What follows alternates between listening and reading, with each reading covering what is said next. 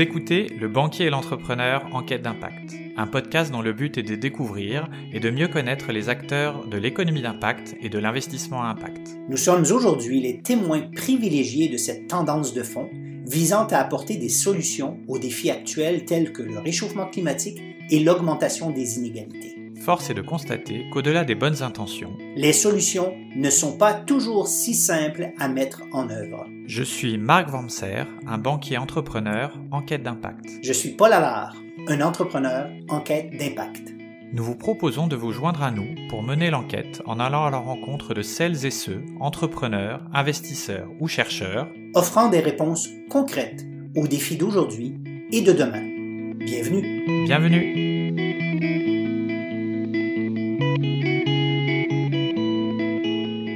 Bonjour à tous, on reçoit aujourd'hui euh, Pierre-Étienne Bidon et on va parler de santé mentale puisque euh, Pierre-Étienne a créé en 2019 Mocacare euh, qui permet justement aux entreprises de pouvoir prendre soin de la santé mentale de leurs collaborateurs en intégrant les enjeux de santé mentale au cœur de leur méthode de travail et en les accompagnant au quotidien. Donc on est ravi euh, de t'accueillir aujourd'hui. Bonjour Pierre-Étienne. Salut. Oui, bienvenue. Salut Paul, merci. Pour compléter la présentation que j'ai faite qui était un petit peu plus sur Mocaker, est-ce que tu pourrais te présenter plus personnellement? Avec plaisir. Déjà merci de m'inviter. Donc euh, Pierre-Étienne, j'ai 30 ans, je suis père d'une petite fille de 6 mois.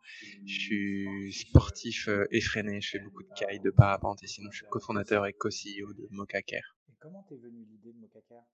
C'était à la fois un, un, cheminement. En fait, j'ai eu un, j'ai eu un père qui était atteint par une, une, maladie mentale assez grave pendant un peu plus de 10 ans, donc c'était, c'était une thématique dont on parlait beaucoup à la maison. Euh, et, et le, le, déclic, en fait, si j'ai envie de dire, il est venu euh, d'un, d'un moment euh, assez crucial. C'est justement dans, dans, les premières étapes de ma carrière pro, j'étais confronté à, à, des gens qui voyaient le sujet du mental et de la santé mentale comme une, comme une vulnérabilité ou comme une faiblesse alors que moi je le voyais comme ma plus grande force de savoir se poser des questions, euh, avoir beaucoup de liberté sur la façon de livrer ses émotions, de les, extérioriser. Et euh, c'est pour ça en fait que j'ai voulu changer le regard qu'on avait sur la santé mentale pour le rendre en fait euh, le plus simple possible, positif et accessible à tous. Et, et dans ce parcours, euh, Euh, euh, cette prise de conscience qui, qui, qui, qui est issue, puis qui, qui, est le fruit, je pense, d'une de, de, réalité personnelle, euh, est-ce que euh, ça a été un processus qui a été immédiat ou ça a été une longue prise de conscience qui, qui, a, qui a, fait que euh, tu, as, tu, as, tu, tu, as plongé dans l'action qui est celle de créer une, une organisation? Comment ça s'est passé, ça, euh, au niveau personnel? Cette prise de conscience et ce courage qui, a fait que tu as quitté euh, ce que tu faisais euh, par ailleurs dans un monde plus traditionnel? c'est une super question et en fait déjà j'ai envie de revenir sur plusieurs notions. la notion de courage de quitter une, organisation. En fait pour moi cette question elle s'est pas du tout posée.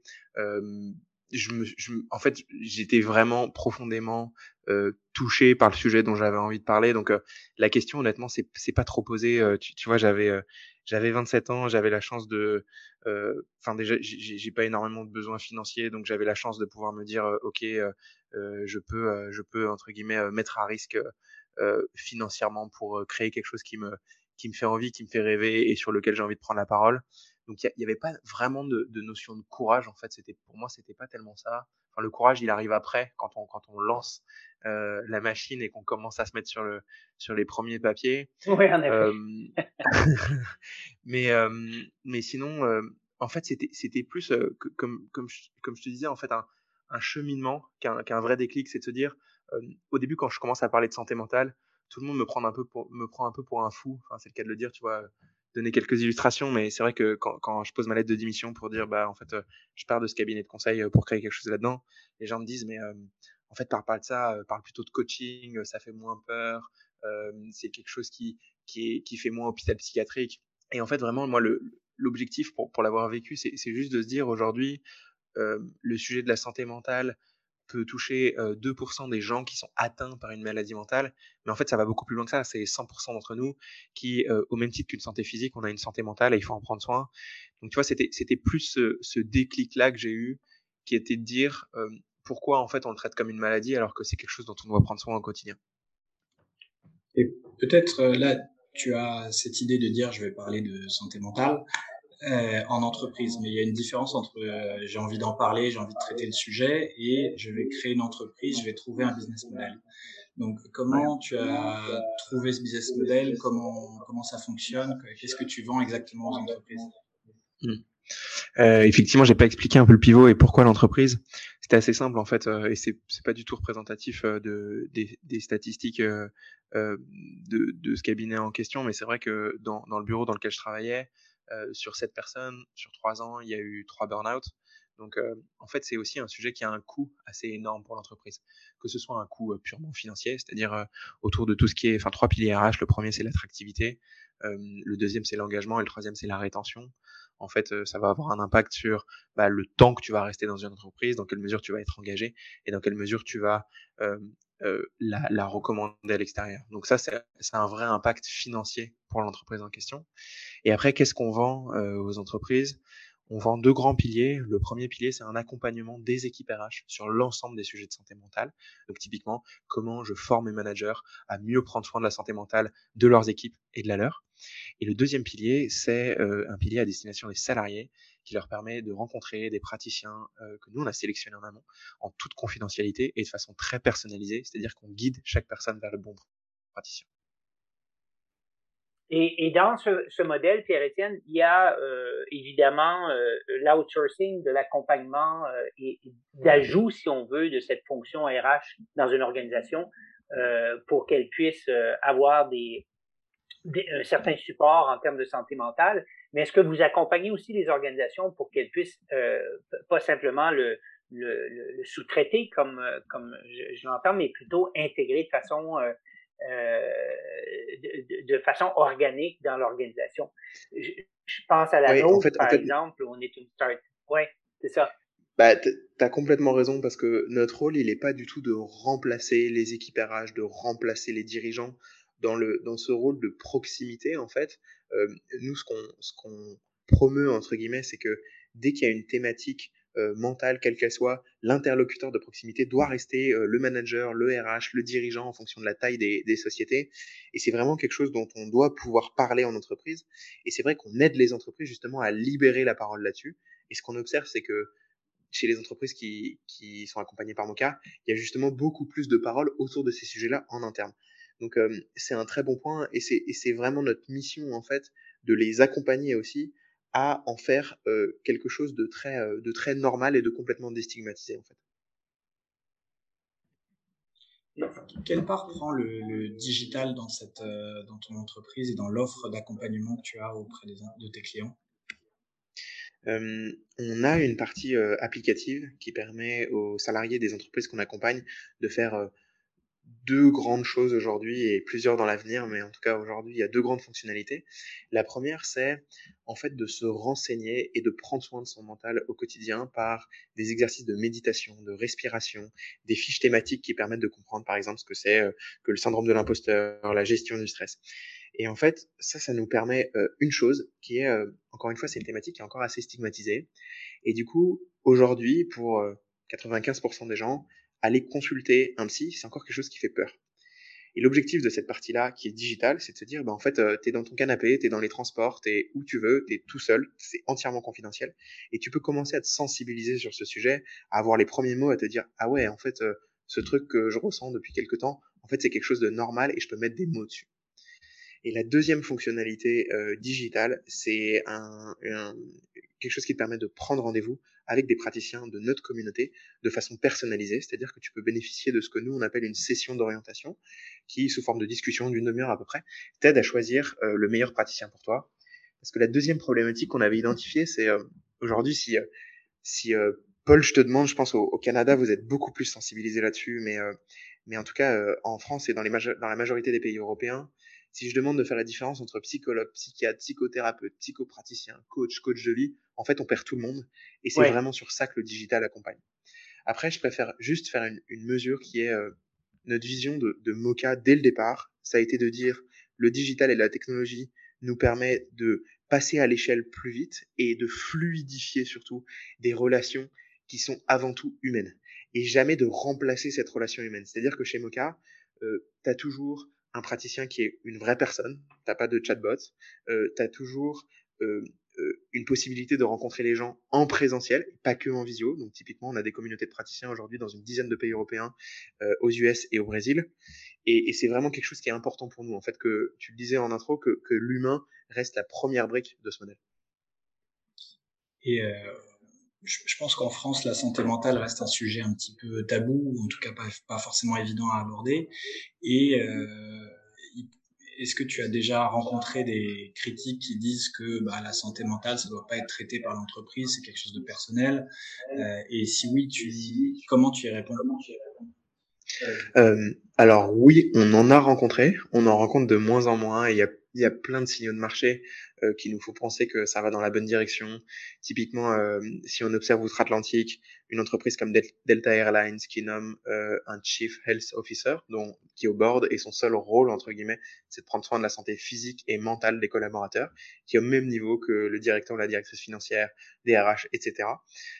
on voit en fait que euh, c'est un peu le même phénomène qui s'est passé il y a une cinquantaine d'années sur le sujet de la mutuelle. En fait, c'était euh, prendre soin de la santé physique de ses salariés, c'était quelque chose de complètement absurde à l'époque.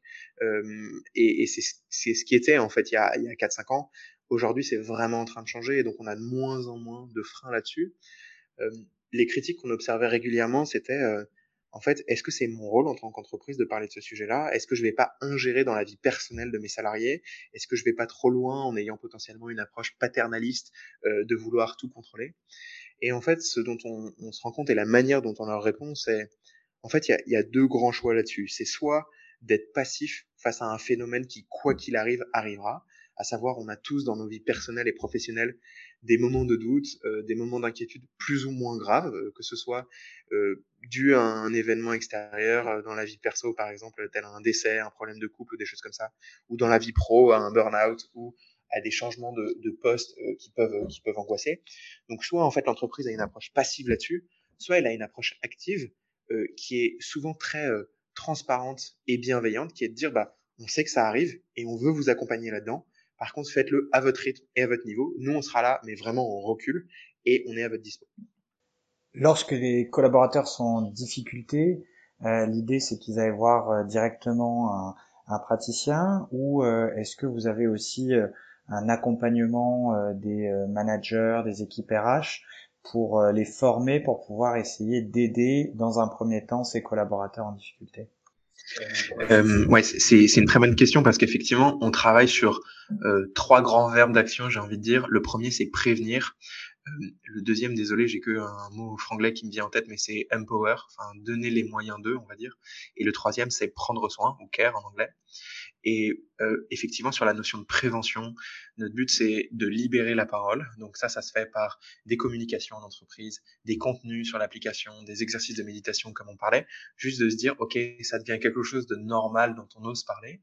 Par exemple, dans chacun de nos lancements, on aime bien quand il y a le fondateur de la société ou la fondatrice qui nous dit, euh, bah en fait, euh, ouais, moi j'ai eu une thérapie et ça m'a aidé là-dessus. Et oui, euh, moi en tant que euh, super entrepreneur ou je ne sais quoi, bah en fait c'est normal d'aller consulter. Enfin vraiment que les fondateurs prennent la parole sur ce sujet-là, c'est important pour nous. Le deuxième euh, verbe d'action, c'est vraiment de se dire comment je donne les moyens ou comment j'empower.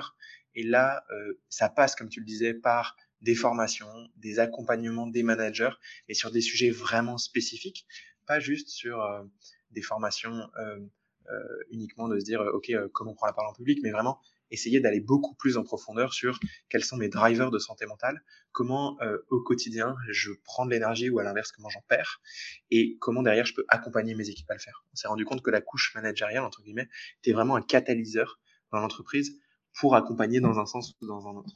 Ouais, et le troisième, ah, Vas-y, Paul. Euh, non, non, mais juste sur cet aspect de. Euh, je reviendrai, termine ton troisième point, je reviendrai sur cette couche managériale. Oui, le troisième point, du coup, c'est euh, care. Et donc là, effectivement, il y a des enjeux, quoi qu'il arrive, qu'on peut pas prévenir ou sur lesquels on peut pas nécessairement sensibiliser, parce qu'on a tous des événements extérieurs qui nous arrivent dans nos vies plus ou moins violents à des moments donnés. Et donc l'idée, là, c'est d'avoir quelque chose de très simple et de très personnalisé pour pouvoir consulter un psychologue ou un coach de façon très fluide, en quelques clics, de pouvoir trouver la bonne personne et lui parler dans les heures qui viennent.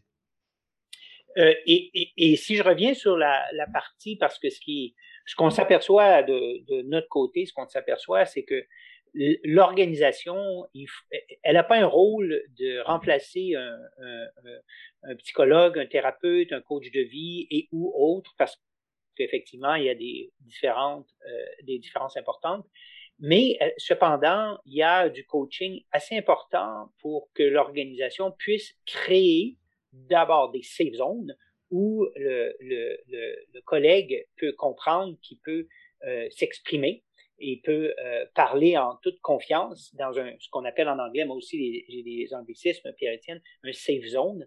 Et, et, et, deuxième chose, qui lui permet de se rendre compte, parce que souvent, euh, la, beaucoup de, de, de, de, personnes ne se rendent pas compte que c'est un vrai sujet ou qui sont eux-mêmes touchés par euh, un aspect de santé mentale euh, qui n'est pas nécessairement dramatique, mais qui, dont il faut prendre soin pour pas que ça devienne euh, en, situation de crise. Donc, tout ça, c'est le rôle de, de, l'équipe de management d'être, un, à l'écoute, de deux, de pouvoir diriger vers les bonnes ressources, et trois, de permettre cette démarche personnelle, euh, individuelle, de prise, prise de conscience qui a peut-être une, problématique en termes de santé mentale. Est-ce que ça, ça fait tout partie de l'offre? Euh, si je comprends, il y a des parties de ça que vous offrez, quoi. Exactement. Et en fait, euh, mais ça, ça c'est un tout petit peu plus impalpable et un peu plus conceptuel entre guillemets. Mais cette notion de safe zone, elle est, elle est encore extrêmement présente aux US et, au Canada, assez peu en, en, Europe pour le moment, même si, même si effectivement on la travaille. Et moi, je pense qu'on est en train de, là, je vais rentrer dans des sujets un peu plus conceptuels ou dans des convictions perso, mais, je pense qu'on est en train de, vraiment changer de mode de management entre, tu vois, si, je compare, ne serait-ce qu'à il y a 5-10 ans, je pense que le principe clé du management, c'était la rétention d'informations. En fait, tu avais un certain pouvoir, entre guillemets, ou un certain pouvoir d'influence à partir du moment où tu possédais l'information Aujourd'hui, je pense que, enfin, en tout cas, ce pourquoi j'œuvre euh, avec Mocha, c'est de se dire comment euh, justement le fait d'exprimer euh, une vulnérabilité, un doute, quelque chose sur lequel tu n'es pas clair, bah, transforme le, le, rapport de confiance que tu peux avoir avec tes équipes, de dire bah ouais en fait il y a des sujets sur lesquels je suis fort entre guillemets où je maîtrise où, je me sens à l'aise et d'autres où en fait je suis encore très flou et j'ai énormément à apprendre. Et, et ça je trouve que c'est un peu une, une transformation qu'on qu'on observe parce que Aujourd'hui, on se rend compte, et quand on voit toutes les cultures euh, de, d'énormément de startups euh, en France, aux US, euh, au Canada, la notion de transparence revient très régulièrement. On pourra, y revenir, mais en tout cas, c'est ce qu'on essaye d'insuffler avec Mocha, de se dire comment exprimer une vulnérabilité en entreprise peut permettre de créer cette safe zone dont tu, dont tu parlais, Paul, et, ce que moi j'aime bien aussi appeler le It's okay not to be okay. Oui, oui, c'est, écoute, c'est tout à fait juste de dire que nous, le manager, c'est pour ça que je, parle de, euh, il faut qu'il y ait une prise de conscience d'abord des, des, des, fondateurs, des managers, euh, qui, qui puissent comprendre que c'est, c'est, it's okay not to be okay. Mais ça prend une certaine, un, un accompagnement. Et, et, par exemple, nous, le, chez, chez Impact, Marc, euh, je t'en avais déjà parlé, on a une, une approche euh, assez horizontale où la transparence est, est, une des valeurs. Et cette transparence vient avec des devoirs aussi, puis avec euh, de l'éducation. Par exemple, quand on était en situation de, de, flux tendu en termes de trésorerie, on le communiquait. Mais c'est pas tout le monde qui est éduqué ou qui, qui, qui qui, se qui, qui, qui, est capable de comprendre et le prendre. Donc, ça vient, cette transparence-là, avec des devoirs d'accompagnement.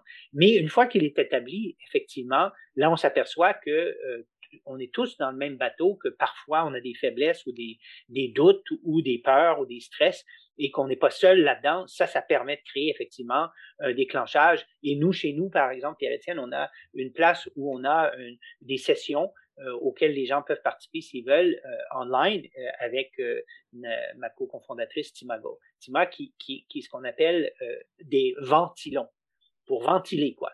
Puis ça déjà, ça permet de, de, de, de, mettre à plat beaucoup de questions, mais on parle de cette, cette question de santé mentale, de stress, etc. Ouais, c'est top. Franchement, je trouve que c'est une, c'est une super initiative et, et, et, et tu vois, moi, quand, quand, quand je lance Mocha en, en, fin 2019, euh, tout début 2020, euh, je m'inspire aussi énormément de, ce qui se passe outre-Atlantique parce que, outre euh, aujourd'hui le, nombre d'entreprises qui sont lancées sur ce sujet, il y a vraiment une notion culturelle qui est je pense, beaucoup plus en avance sur ce sujet, ou en tout cas le, sujet est plus libre outre-Atlantique et dans la culture anglo-saxonne. On voit bien qu'il y a beaucoup d'accompagnement sur le management, sur la façon, ça va transformer un petit peu la façon de gérer une entreprise, de, de mettre Mokaker chez soi, ou est-ce que justement tu arrêtes l'accompagnement euh, pour se concentrer uniquement sur la santé mentale euh, Et euh, ma deuxième question, qui, va un petit peu avec, c'est est-ce que ceux qui viennent chercher Mokaker, ça va être plutôt les dirigeants ou ça va être plutôt le, le CSE ou, ou le RH de l'entreprise euh, la question de la frontière sur, sur ta première question, elle est, euh, elle est délicate parce qu'effectivement, euh, en fait, tu vois, pour certaines personnes, ça va être, euh, je sais pas, leur mental va être impacté par des critères très personnels ou d'autres très professionnels. Enfin, en fait, ça, ça englobe un nombre de thématiques qui est extrêmement vaste.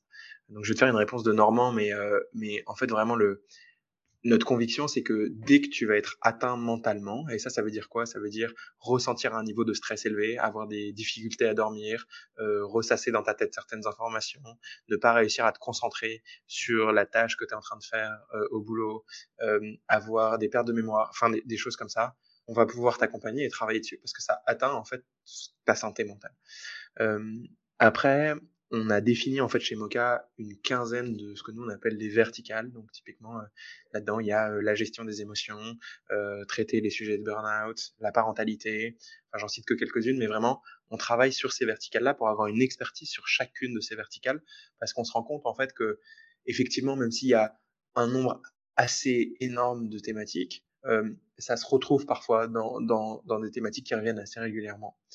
Mais par contre, je pense qu'il ne faut pas être fermé, entre guillemets, de se dire euh, la frontière, elle est là. Parce que par exemple, ce qu'on commence à observer en France et, et, et dans d'autres pays européens, mais ce qui n'était pas du tout le cas avant, c'est que la question de l'identité personnelle et l'identité sexuelle devient extrêmement liée au sujet de santé mentale.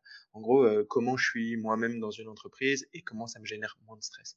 Euh, la question de euh, tout ce qui va être l'hypersensibilité est aussi quelque chose dont on ne parlait jamais avant et qui devient de plus en plus une thématique en entreprise. Donc je pense qu'il ne faut pas euh, créer une frontière complètement euh, euh, opaque et, et, fermée, mais plutôt se dire comment on définit une expertise sur chacune des grandes verticales qu'on identifie et derrière euh, laisser les chakrins un peu ouverts pour, pour accueillir de, de, nouvelles thématiques. Et sur ta deuxième question, euh, en gros, qui, qui, sont, qui sont nos clients ou qui, avec, qui, avec qui on travaille directement la majorité de nos, clients, en tout cas, sont des DRH, euh, donc vraiment des, directions des ressources humaines euh, qui, euh, qui veulent prendre la parole sur ce sujet, à la fois prévenir, donner les moyens de, se faire accompagner et donner les moyens d'avoir des outils pour, euh, pour prévenir et après, on travaille de façon aussi très rapprochée avec des CSE. Ça nous arrive très, très régulièrement de faire des cofinancements entre des budgets RH et des budgets CSE. Et sur des plus petites entreprises, on travaille directement avec les fondateurs.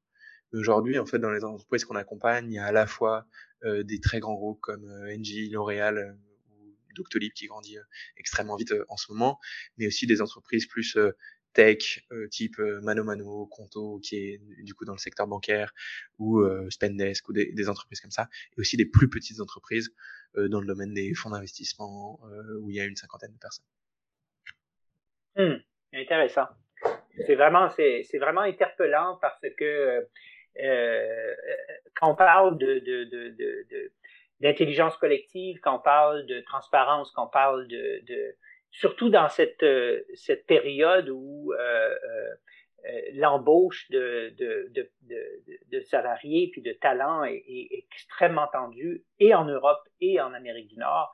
Je pense que cet accompagnement et, et cette, cette, cette, ouverture de, de, démontrer une certaine évolution sociale, on, on, revient à, à l'impact, c'est un attrait quoi pour, pour la jeune génération, la nouvelle génération de les, les 25-35 ans. Là. Ça, c'est absolument fabuleux ce que vous faites. C'est vraiment, vraiment. Euh, bah, merci. Et tu vois, il y a, y a, même un critère qui fait écho à ce que tu dis et qui, moi, m'a euh, surpris dans le bon sens, qui est, euh, en fait, aujourd'hui, euh, la quasi-totalité des entreprises qu'on accompagne mettent qu'elles travaillent avec nous dans, leur, dans leurs offres d'emploi tu vois une job desk sur Welcome to the Jungle ou Job Teaser ou d'autres sites d'emploi, en fait, bah, les, entreprises qu'on accompagne mettent OK, on travaille avec Mocha. Et donc, comme tu le dis, en fait, moi, quelque chose que je sous-estimais énormément au départ, en fait, c'est devenu vraiment un élément d'attractivité pour les entreprises et de, marqueur culturel, en fait, de dire OK, on est, une entreprise qui accepte ça et qui non seulement l'accepte, mais en plus le met en avant. Peut-être pour comprendre un petit peu, est-ce que tu pourrais nous donner quelques chiffres euh, pour euh, ce qu'est Mokaka aujourd'hui, le nombre de clients, le nombre d'employés, enfin ce que tu peux communiquer? Oui, bien sûr. Euh, déjà, j'aime bien commencer par l'équipe. début 2021, on était trois, maintenant on est presque 40 et on recrute encore 50 personnes en ce moment, donc on sera une petite centaine de personnes à la fin de l'année. l'autre chiffre que dont on est dont on est assez fier, c'est maintenant on accompagne presque une centaine d'entreprises. Il faudrait vérifier, mais à la date où je parle, je crois que c'est 86. Euh, et le, ça représente à peu près 15 000 collaborateurs au total. Hmm. Euh, on est présent dans une grosse dizaine de pays maintenant, donc en France, euh, au UK, en Allemagne, en Italie, en Espagne, et on est en phase pilote aux US, au Brésil, à Singapour et aux Philippines. Euh, voilà un peu sur les sur les sur les grands chiffres que que je partage que je partage assez habituellement. Et, quel, est le, quel, est le type de, de, de, spécialisation ou de profil que, qui, est chez toi? Alors on a euh, on a beaucoup de fonctions. En fait, on a à la fois euh, des fonctions euh, sièges entre guillemets, même si ça fait un peu pompeux de dire ça parce qu'on est 40, mais euh, mais donc des, des, fonctions assez classiques, marketing, vente, tech, produits, donc qui sont qui sont vraiment dans l'équipe. On a aussi fait le choix de recruter en salarié ce que nous on appelle l'équipe mental health. Donc on a des, des psychologues qui sont salariés chez Mocha et ça c'était important ah oui. pour moi en fait. Okay. Ouais. Et en fait, c'était c'était vraiment important pour moi d'avoir l'expertise en interne. Enfin, moi, je suis un fan de psychologie, mais je suis pas psychologue moi-même, et donc euh, je pense que c'est c'est quelque chose qu'il faut vraiment internaliser très rapidement. Là où des modèles euh, euh, étrangers fonctionnent beaucoup sur de l'externalisation, nous, on a voulu avoir des psychologues salariés en interne. Et bien sûr, on a aujourd'hui une communauté de psychologues partenaires, donc ils sont à peu près 120 aujourd'hui, un peu partout dans le monde. Hmm, OK. Donc, c'est hybride. Il y a de l'expertise salariée et euh, euh, tu comptes sur un réseau aussi. OK, ça, c'est inspirant, en fait. tu vois, Marc, euh, pour, pour chez nous, on veut faire un modèle un peu similaire d'analyse d'impact interne et externalisé. c'est intéressant. Et justement, pour une entreprise comme ça, on est en hyper croissance. comment tu t'es financé depuis le, depuis le départ? Question clé. Question clé. Euh, alors, plusieurs choses là-dessus. Déjà, moi, je, crois énormément euh, au début à la valeur de l'autofinancement. Euh, quand on a créé euh, Mocha avec Guillaume, on a mis 1000 euros chacun dans la boîte et, et avec 1000 euros, on arrivait en trois mois à générer un peu plus de 30 000 euros récurrents, de revenus récurrents mensuels. et ça, et ça c'est quelque chose en fait auquel je crois énormément parce que je, je, pourrais, on pourra partager un peu mes, si vous voulez, mes, mes convictions sur les levées de fonds, mais en fait, je pense que il faut d'abord démontrer. Enfin, en fait, la question qu'on se posait euh, début 2020, c'est tout simplement est-ce qu'il y a un marché euh, ou est-ce que c'est deux farfelus euh, dans leur dans leur garage qui juste ont des convictions assez fortes sur une thématique? On s'est rendu compte effectivement qu'il y avait qu'il y avait un marché, donc on a commencé au tout début en autofinancement pendant six mois environ. Euh, du coup, on a recruté un premier directeur technique en autofinancement, recruté deux premiers salariés en autofinancement, et, euh, et c'est quelque chose en fait qui était important pour nous de, de prouver que euh, on ne reposait pas sur des levées de fonds pour démontrer une viabilité business. Après, euh, pour moi, la, la, valeur de la levée de fonds, c'est d'accélérer. Pierre-Étienne, je dois dire, tu, vas faire, tu vas faire plaisir à mon ami Marc, je le sens déjà jubilé et sourire. en tout cas, c'est ma conviction, donc euh, je souhaite que ça soit la vôtre aussi. Mais vraiment, le, le, pour moi, pour moi, l'objectif de la levée de fonds, si on sort un peu tout ce qui est deep tech où il y a besoin de, de beaucoup de recherche et développement, mais sinon l'objectif de la levée de fonds, ça doit être de se dire comment j'accélère sur quelque chose que je comprends déjà un petit peu. Donc en janvier 2021, on fait une première levée de fonds euh, à l'époque, on n'était que deux, mais de, de seed ou de pré-seed, enfin, je sais pas comment ça s'appelle, euh, de 3 millions de dollars avec un fonds qui s'appelle Singular, qui a été créé par euh, Jérémy Usan et Rafi Cambert, qui étaient deux ex-partners d'Alven euh, en France, qui honnêtement, en fait, on a eu un très bon fit avec eux. Je pense que c'est des gens exceptionnels qui qui ont une vision euh, euh, très humaine et très cohérente en fait, je trouve, avec de l'investissement avec la nôtre. Donc, donc ça, c'était il y a un peu plus d'un an. Et c'est comme ça qu'on s'est financé depuis depuis le départ. ce que tu viens de nous dire, c'est quand même que tu as réussi à, à générer un, un chiffre d'affaires assez conséquent avec un modèle économique qui, qui paraît sain.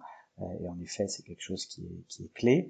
Euh, à côté de ça, depuis le départ, tu, nous expliques que Mokaker a été créé avec une mission forte qui est euh, d'améliorer la santé mentale d'un certain nombre de collaborateurs.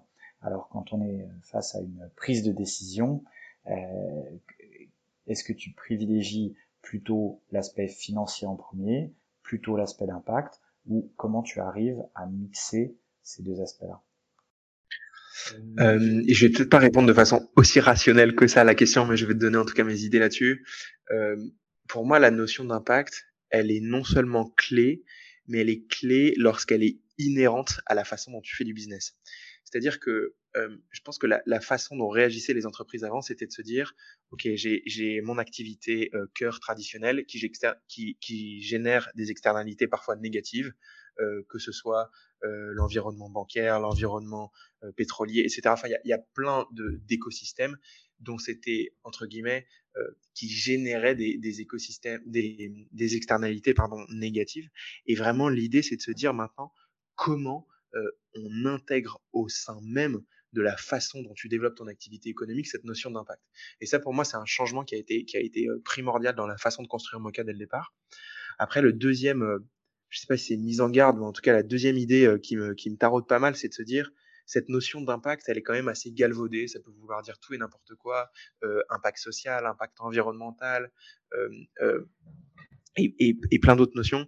Donc peut-être par euh, par euh, je sais pas si c'est manque de confiance, mais ou en tout cas par par surplus d'humilité, je fais quand même assez attention à, à à ne potentiellement pas nous catégoriser dans cette dans cette notion d'impact.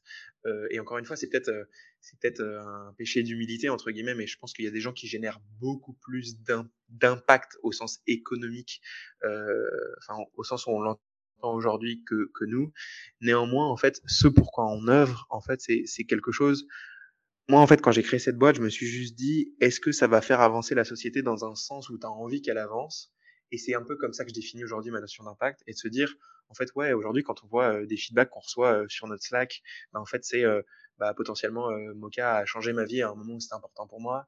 des DRH nous disent, bah, en fait, ouais, vous m'avez aidé à résoudre une crise qui était super grave.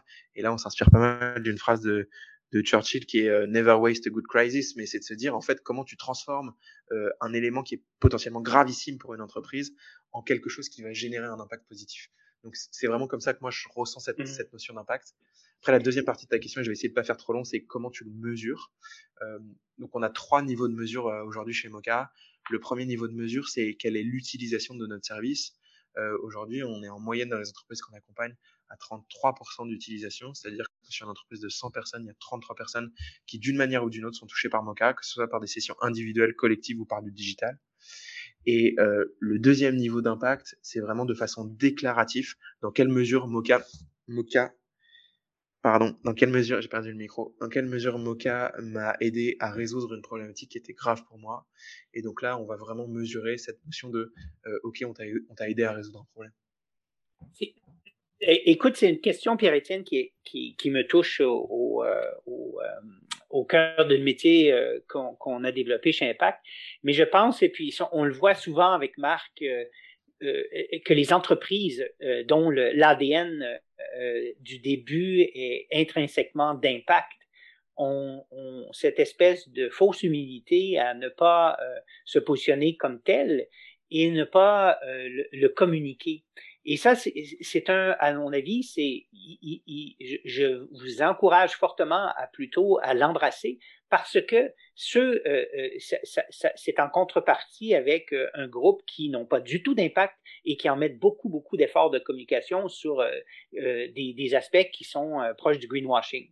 Donc, je pense qu'aujourd'hui, en 2022, l'analyse de, ce qu'on appelle le, le, projet d'impact d'un groupe comme, comme le tien et de le communiquer de façon humble, mais sur la base des indicateurs que tu viens de mentionner, dans un contexte qui est euh, celui qui est souvent pas pris en compte, c'est-à-dire l'aspect social des 17 objectifs du développement durable, c'est hyper important. Mm. Et, et, je pense que c'est un différenciateur majeur et qui est aussi euh, de, de montrer les bons usages. On a besoin de ces exemples. Donc moi, je t'inviterais à, à faire cette démarche, puis il y a toutes sortes de manières de le faire, puis on pourra en discuter euh, euh, euh, en dehors de ce podcast, mais je pense que c'est requis pour faire avancer les autres sociétés et d'être un exemple, quoi.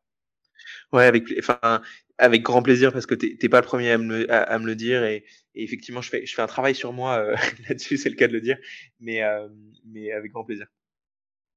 Hum, hum, hum. Je ne sais pas ce que tu en penses, Marc, mais c'est pas la première, euh, le premier groupe qu'on rencontre qui est très euh, humble sur ses communications sur l'impact, alors qu'ils sont à 100% euh, inscrits dans cette démarche, par rapport à d'autres qui sont assez, assez faibles et qui en parlent comme si c'était les meneurs de claquettes, quoi. Exactement. En effet, c'est un, phénomène qu'on retrouve assez souvent.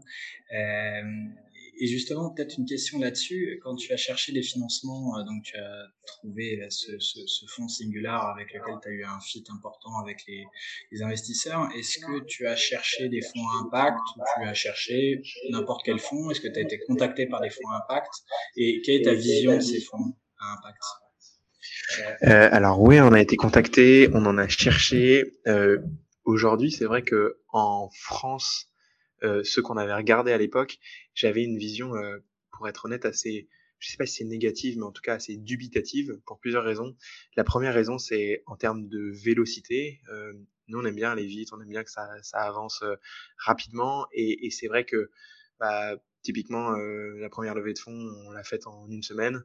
Euh, et c'est quelque chose euh, sur laquelle euh, on, enfin on aime bien quand ça quand ça avance vite et, c'est vrai que quand on discutait avec des fonds impact c'était ah ok on va on va se parler pendant trois mois et en, fait c'était un process de décision qui était extrêmement long donc c'est le premier sujet sur lequel j'étais dubitatif le deuxième c'est quand tu regardes la façon dont est structuré un fonds d'investissement à impact un truc qui m'avait choqué c'était la non nécessité euh, d'avoir des, des ROI et des TRI qui étaient les mêmes que les fonds classiques.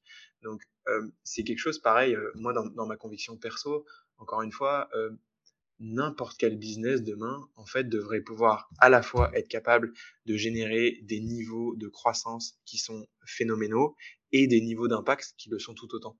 Et c'est vrai que c'est quelque chose quand on se dit euh, les, les, les, multiples euh, qui sont visés par les fonds classiques sont 10, 15 fois supérieurs à des multiples de fonds qui sont visés par des fonds à impact.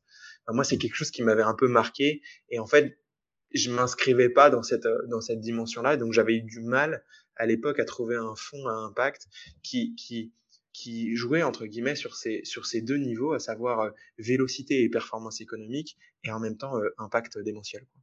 Ce que l'on voit actuellement, en effet, c'est que euh, les fonds historiques à impact sont en train de prendre de plus en plus en compte les aspects de rentabilité, et d'un autre côté, des équipes ou même de, de, venture capital ou de private equity euh, dites classiques sont en train de créer euh, des véhicules d'investissement où euh, l'impact est au cœur du processus de décision.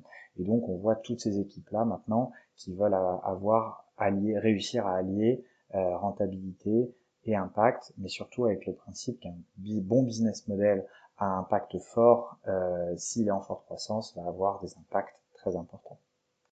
Mais il y a, y a, un fond, enfin je me permets de citer, citer cette marque parce que j'ai énormément euh, aimé les discussions qu'on qu'on qu'on a eues euh, à certains moments euh, avec eux. C'est un fonds qui s'appelle Future Positive Capital, qui pour moi, en fait, justement, euh, réunissait, et il y en a un autre en France, on pourra en parler après, mais qui pour moi réunissait justement ces, ces notions à la fois d'impact et de vélocité euh, économique.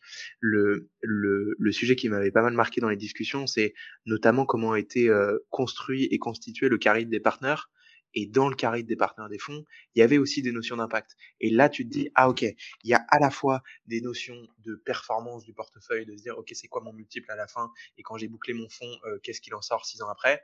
Mais il y avait aussi, euh, bah, quelles sont les externalités qui a été créées par les sociétés que j'ai en portefeuille? Et ça, c'est quelque chose qui m'a pas mal marqué parce que tu vois que le concept est poussé un peu plus loin. C'est clair, Pierre-Étienne, qu'il y a beaucoup de rattrapage et de, les fonds d'impact se doivent, à mon avis, d'être les premiers de classe en termes d'exemplarité et ne le sont pas. Et souvent, euh, euh, pas parce que tu as d'impact que tu dois manquer de vélocité. Ça, c'est, effectivement un constat qu'on a, que j'ai aussi, le, même constat que le tien. Et, et parce que tu as d'impact, tu dois aussi avoir des KPIs qui sont euh, qui, qui n'empêchent d'impact qui n'empêchent pas non plus des KPI de performance euh, financière. La seule différence, c'est que le court court terme sera peut-être du moyen terme. Le propre de l'impact, ça se bâtit dans le temps.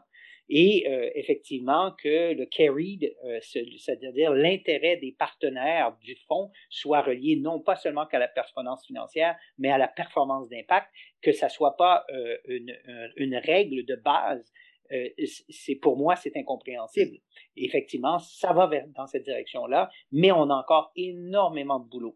Et puis, je fais souvent cette analogie que les fonds d'impact qui étaient, euh, qui ont initié un peu le mouvement de la, finance responsable, euh, ne seront pas ceux qui vont la rendre mainstream. Ça va être des fonds plus traditionnels qui, eux, passent à la prochaine étape, à la prochaine échelle en mettant en application ces éléments euh, qui démontrent qu'ils vont intégrer euh, ces, best practices d'impact.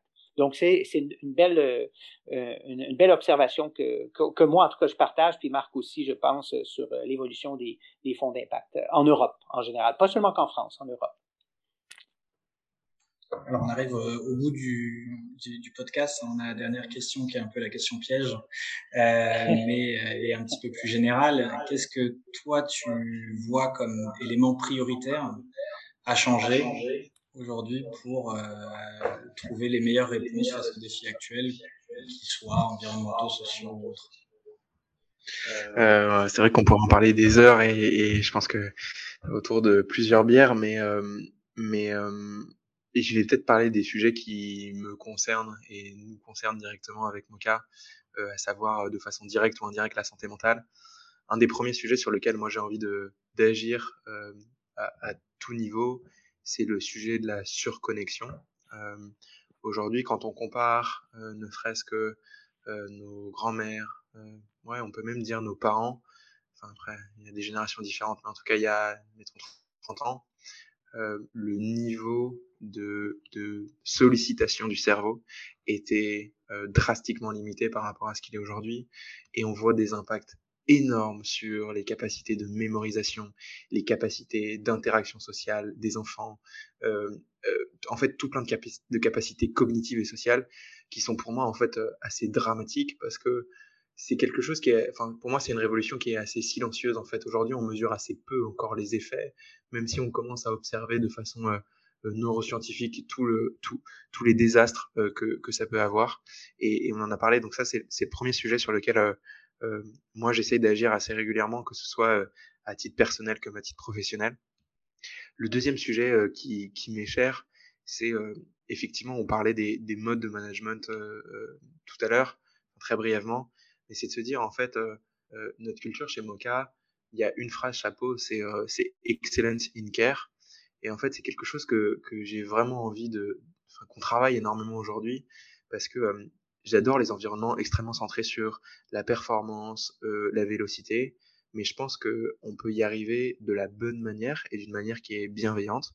Ce mot est quand même assez euh, galvaudé aujourd'hui et c'est pour ça que pour moi il doit être euh, profondément incarné dans, dans, la façon dont on dont on manage euh, nos, entreprises. Donc ça, c'est un deuxième sujet sur lequel euh, moi, je passe du temps d'esprit, en tout cas, à réfléchir à comment euh, transformer des, des, modes de management ou des modes de construction d'entreprise pour se dire, créons encore une fois une performance économique tout en créant des performances ou en tout cas des, du bien-être individuel. Euh, c'est le deuxième sujet qui m'est qui assez cher.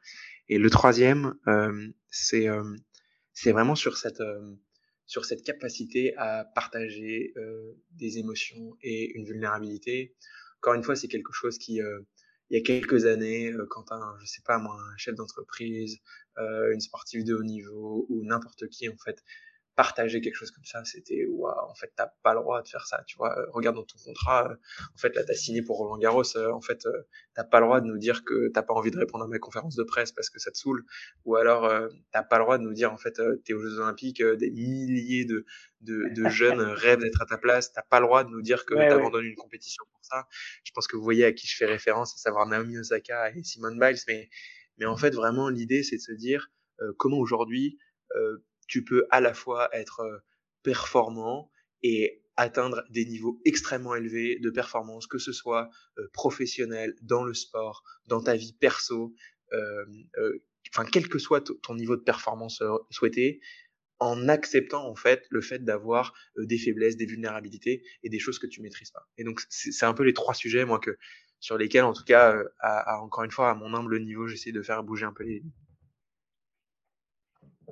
et c'est très c'est très inspirant vraiment vraiment ça a été pour moi c'est c'est un des podcasts qui va me marquer le plus depuis qu'on fait des, des podcasts ensemble avec Marc. Merci d'avoir écouté ce podcast jusqu'au bout. S'il vous a plu et que vous pensez qu'il peut contribuer à promouvoir l'économie d'impact et l'investissement à impact, n'hésitez surtout pas à en parler autour de vous et à le partager. Et à nous mettre une note 5 étoiles et un commentaire à impact positif. À bientôt. À très bientôt.